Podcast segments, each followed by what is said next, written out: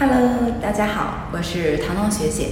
今天我们学会语文小课堂为大家介绍的呢是北京师范大学。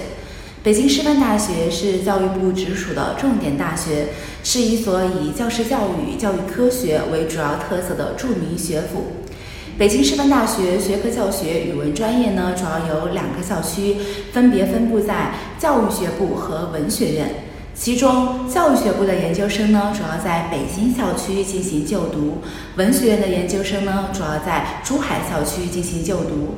两个校区的培养方式呢，均为全日制培养，无非全日制。教育学部的研究生呢，只招收本科为汉语言文学专业的学生进行报考。而文学院的研究生生呢，则要求本科为汉语言文学、汉语国际教育以及从事语文教学工作的学生进行报考。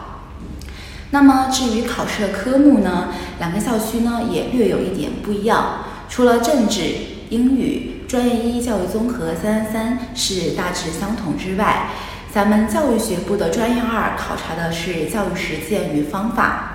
而文学院的专业二呢，考察的是中国语言文学基础。